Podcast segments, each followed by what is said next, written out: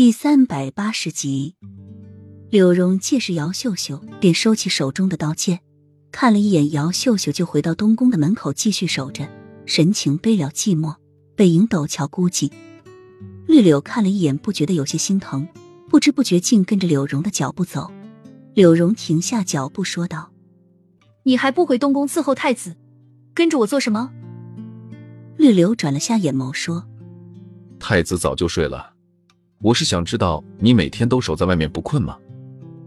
习惯了，你赶紧回东宫吧。这半夜三更的，让人看到不好。柳荣的语气中透露着淡漠的疏离。绿柳知道是自己伤他太深了，以至于他才会如此的防人，对接近他的人都持一种疏离警惕态度。绿柳点点头，转身便准备进去。丁有什么东西从绿柳的身上掉下来。虽然很细微，但是在这深夜中却极其的刺耳。绿柳定眼一看，是柳荣那日送他的耳钉，连忙伸手摸了摸耳朵，果真掉了，赶忙要去捡，但是柳荣已经将地上的耳钉捡了起来，拿在手中细细的端详，对着绿柳冷声说道：“这个耳钉怎么会在你这？”又看到绿柳另一只耳朵上戴着的耳钉，心里更加的疑惑了。啊。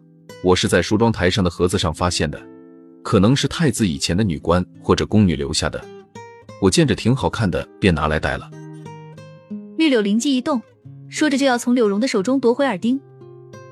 死人的东西你都敢戴？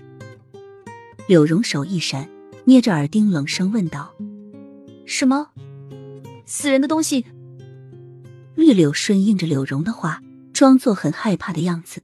赶紧将另外一只耳钉也摘了下来，扔到了草丛中。之后转身便回了东宫。柳荣送给他的耳环，他一直都在耳朵上，一直都没有摘下来过，以至于他都忘了自己耳朵上还戴着柳荣送的耳钉。也幸好他机灵，没被发现什么。绿柳稍稍平复了下心跳，偷偷打开一个窗户的缝隙。柳荣正在草丛中细细的找寻着。绿柳合上窗户，叹了一口气。摊开手上那枚亮晶晶的耳钉，刚才他只不过是做事扔到了草丛中，夜黑风高的，他也看不见他到底有没有扔。